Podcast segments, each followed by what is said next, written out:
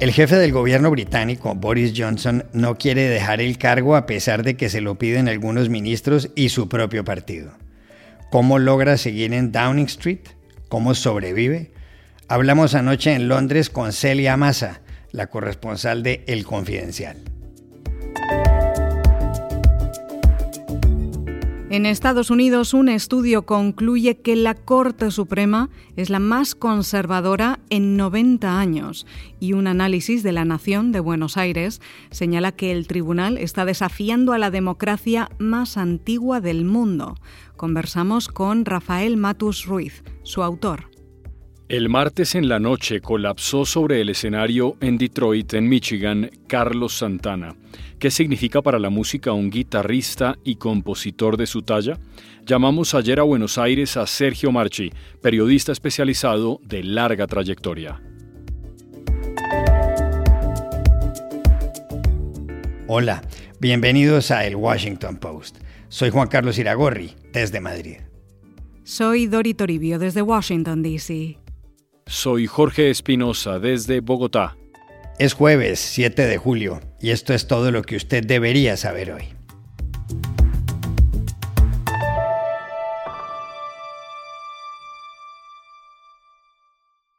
El primer ministro británico, el conservador Boris Johnson, rechazó ayer la solicitud que varios miembros de su gobierno le formularon para que renunciara, y por si fuera poco, retó a su propio partido a que lo saque de un cargo que ocupa desde hace casi tres años.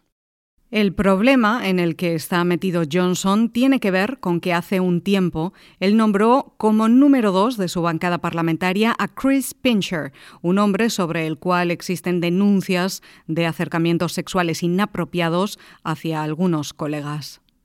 Eso llevó a que el martes dos de los ministros de Johnson, Rishi Sunak, el de Economía, y Sajid Javid, el de Salud, dimitieran tras señalar que habían perdido la confianza en el primer ministro.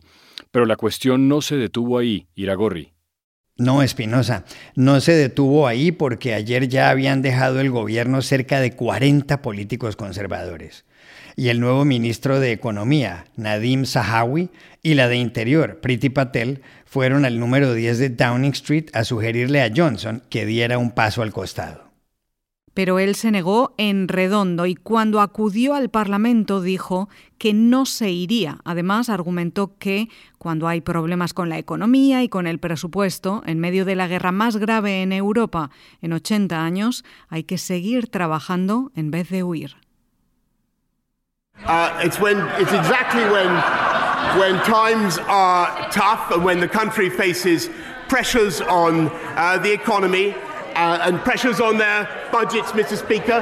And when we have the biggest war in Europe for 80 years, Mr. Speaker, uh, that is when that is exactly the moment that you'd expect a government uh, to continue with its work, not to walk away, uh, Mr. Speaker, and to get on with our job and to focus on the things that matter to the people of this country. En el Parlamento, el jefe de la oposición laborista, Keir Starmer, dijo que uno de los hombres atacados por Pincher se congeló, no por una cuestión de sexo, sino de poder. Un poder que le dio ese hombre, añadió en alusión a Johnson, que gobierna gracias a un partido corrupto que defiende lo indefendible. I started this session with a quote from the young victim in all this, how he froze when he was attacked. Victims said they froze because it's not about sex, it's about power. And the power the disgraced government minister had was handed to him by that Prime Minister. And he's only in power because he's been propped up for months by a corrupted party defending the indefensible. Hace un mes, Boris Johnson se salvó políticamente cuando su partido, el de los Tories, lo respaldó tras una moción de censura interna convocada por el escándalo de las fiestas en Downing Street durante el confinamiento por la pandemia del coronavirus, conocido como el Partygate. ¿Cómo ha logrado superar tantas crisis Boris Johnson? ¿Cómo ha podido no hacerles caso a su partido y a varios de sus ministros? Llamamos anoche tarde a Londres a Celia Massa corresponsal de El Confidencial.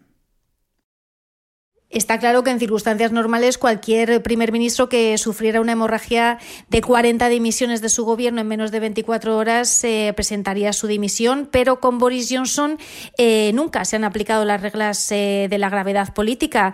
es una persona para que las convenciones no existen. Desde el principio demostró que era un político completamente atípico y va a seguir con su estela hasta el final. Él considera que tiene un mandato claro después de haber eh, ganado las elecciones generales de 2019 con mayoría absoluta y es lo que está defendiendo a capa y espada eh, y, lo va a seguir haciendo hasta que no le queden más opciones. Eh, hay rumores incluso de que se estaría planteando pues celebrar unas elecciones anticipadas o al menos pedirlas para que sea el pueblo quien decida su destino y no sus propias filas. pero se ha llegado a una situación que es bastante complicada mantenga su permanencia dentro del número 10.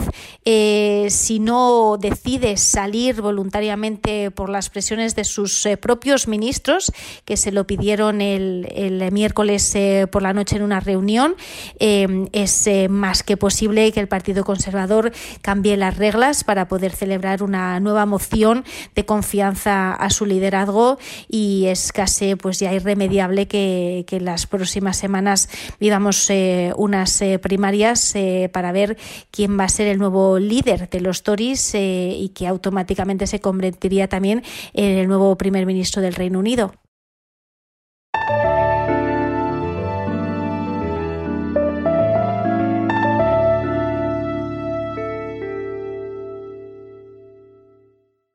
Hace un par de semanas, el 24 de junio, la Corte Suprema de Estados Unidos dictó aquí, en Washington, una sentencia histórica y polémica por la cual revocó el derecho constitucional al aborto, establecido por el mismo tribunal en el célebre fallo del caso Roe vs. Wade en 1973. Para muchos, la sentencia del mes pasado demostró que la Corte está totalmente controlada por los jueces conservadores, que son seis de un total de nueve. El presidente John Roberts, así como Clarence Thomas, Samuel Alito, Neil Gorsuch, Brett Kavanaugh y Amy Coney Barrett. Los tres últimos fueron nombrados por el presidente Donald Trump, que gobernó hasta el 20 de enero del año pasado. Por contraste, el ala liberal de la Corte está integrada por tres mujeres. Sonia Sotomayor, Elena Kagan y Ketanji Brown Jackson, que lleva una semana en el cargo. Un estudio elaborado por los profesores Lee Epstein de la Washington University de St. Louis y Kevin Quinn de la de Michigan concluye que esta corte es la más conservadora desde 1931 y que más del 60% de sus fallos durante el último año judicial ratifican esa tendencia. Así es, recuerden que también a finales de junio la Corte tumbó una ley del Estado de Nueva York según la cual se requería un permiso especial para portar armas en público y le quitó facultades a la Agencia de Protección Medioambiental para fijar límites a las emisiones tóxicas. La prensa de América Latina ha registrado el fenómeno. Por ejemplo, el diario La Nación de Buenos Aires acaba de publicar un análisis sobre el tema. Llamamos ayer a Washington a su autor el corresponsal Rafael Matus Ruiz. Juan Carlos Lacorte dictó un hilo de sentencias que, como bien decía, fueron las más conservadoras del tribunal en casi un siglo. Esas sentencias, entre las que sobresale la decisión sobre el aborto, consagraron una restauración conservadora que se forjó con paciencia durante décadas y marcaron un giro sísmico en la filosofía con la cual la Corte Ahora, con una mayoría de seis jueces nombrados por presidentes republicanos, tres de ellos por Donald Trump, tuerce el rumbo en la vida y en el día a día de los norteamericanos. Desde mediados del siglo XX, la filosofía con la cual se movió la Corte fue el constitucionalismo vivo, que adapta la interpretación de la Carta Magna a los cambios en la sociedad y en los valores del país. Ahora, en cambio, predomina el originalismo, que mira la Constitución con un documento estático y la interpreta tal y como fue escrita en su origen. Es un quiebre mayúsculo, producto de esta nueva mayoría conservadora, que llevó a estas sentencias que ponen a Estados Unidos a contramano del mundo, de la imagen y la historia del país y también de los deseos de la mayoría de los norteamericanos. Estas últimas decisiones de la Corte terminaron por darle visibilidad a un problema político mucho más serio y más complejo.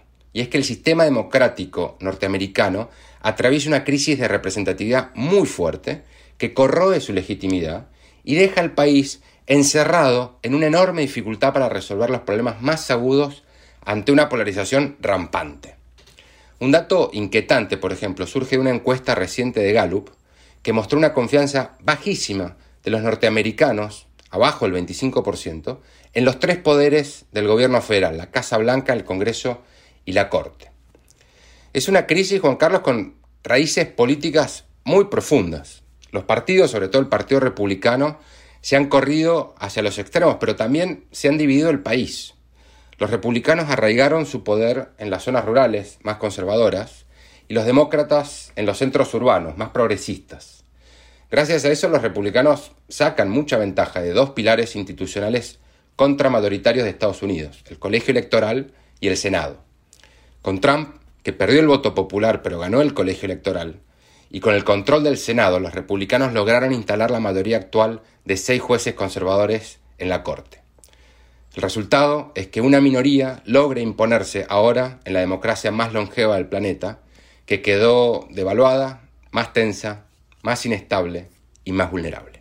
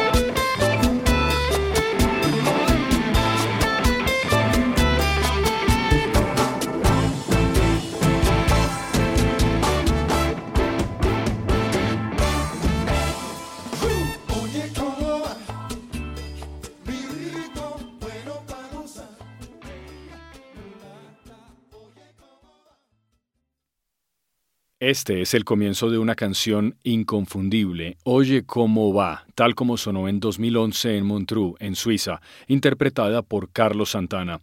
Y es que en las últimas horas se ha hablado mucho de Santana por lo que le pasó el martes por la noche a 40 millas de Detroit. Santana tocaba con su grupo en el Pine Knob Music Theater de Clarkston, en el estado de Michigan, cuando colapsó sobre el escenario. El equipo médico lo auxilió enseguida y lo llevó al hospital. Él contó luego que no había comido ni tomado agua antes del concierto. Carlos Santana cumple 75 años el 20 de este mes. Nació en Autlán, en Jalisco, en México. Su padre era un mariachi. A los cinco años, Carlos aprendió a tocar el violín y a los ocho, lo suyo, la guitarra. La familia se trasladó después a San Francisco, en California. En su niñez y en su juventud oía mucho a Jimi Hendrix, a los Beatles, los Rolling Stones y a B.B. King, también a Miles Davis, Tito Puente y John Coltrane. En 1968, ya en Estados Unidos, Carlos formó la Santana Blues Band. Un año después tocó en Woodstock. 1970 fue un año clave. Lanzó su disco Abraxas, que incluía Oye cómo va, Samba Patí y Black Magic Woman. Fue la locura. Estuvo seis semanas en el número uno de las listas. Santana había alcanzado el éxito. Casi tres décadas más tarde volvió a tocar el cielo en materia comercial. Clive Davis, del sello Arista Records, lo impulsó para trabajar con gente como Eric Clapton y Maná. Así lanzó en 1999 el álbum Supernatural, donde figura la canción Smooth junto a Rob Thomas.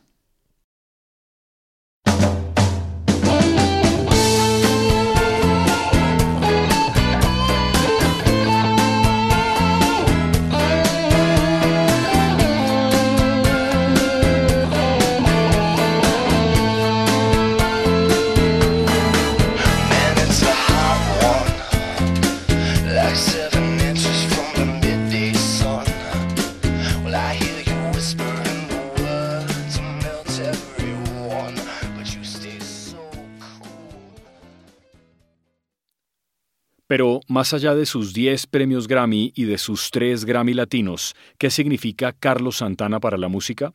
Llamamos ayer a Buenos Aires al experimentado periodista especializado Sergio Marchi. Carlos Santana es el hombre que le pone el toque latino al rock. Su aparición en simultáneo de su primer álbum en el año 69 y su aparición en Woodstock fueron como nafta para un océano de fuego. Eh, realmente fue una conmoción escuchar tantos ritmos afro-latinoamericanos metidos en un caldero de música psicodélica y explotando en Bustock y después en los charts. Eh, Santana tuvo muchos éxitos en el año 69, en el 70.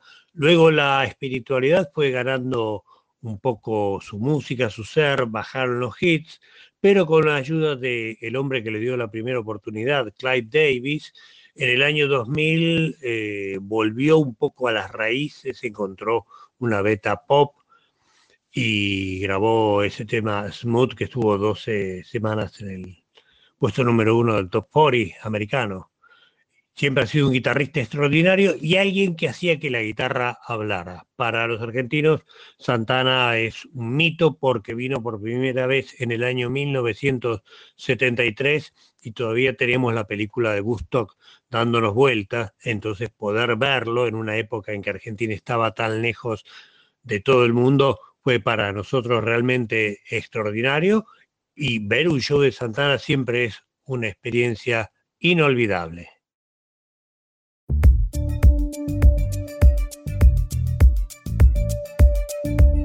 Y estas son otras cosas que usted también debería saber hoy. En Venezuela, la Iglesia Católica reabrió ayer una investigación sobre un sacerdote que fue condenado en 2006 por abusos sexuales a un niño de seis años y luego fue dejado en libertad. La decisión se conoce dos semanas después de que este periódico The Washington Post publicara un reportaje sobre ese religioso Luis Alberto Mosquera del estado de Lara, que en 2008 regresó a las parroquias por orden de la Iglesia venezolana. El tenista español Rafael Nadal volvió a asombrar ayer en el torneo de Wimbledon, en cuartos de final tras empezar perdiendo y luego de superar una lesión abdominal, derrotó al estadounidense Taylor Fritz. Mañana se enfrenta al australiano Nick Kyrgios en una semifinal. En la otra juegan Novak Djokovic y Cameron Norrie. Nadal ha ganado el torneo dos veces, aunque es el tenista masculino que más Grand Slam ha logrado, 22. De los varones, Roger Federer es el que tiene más títulos en Wimbledon, 8. Y aquí termina el episodio de hoy de El Washington Post, El Guapo. En la producción estuvo John F. Burnett. Por favor, cuídense mucho. Y pueden suscribirse a nuestro podcast en nuestro sitio web, elwashingtonpost.com, seguirnos en nuestra cuenta de Twitter, arroba el post, y también nos encontrarán en Facebook, buscando el Post Podcast. Chao, hasta la próxima.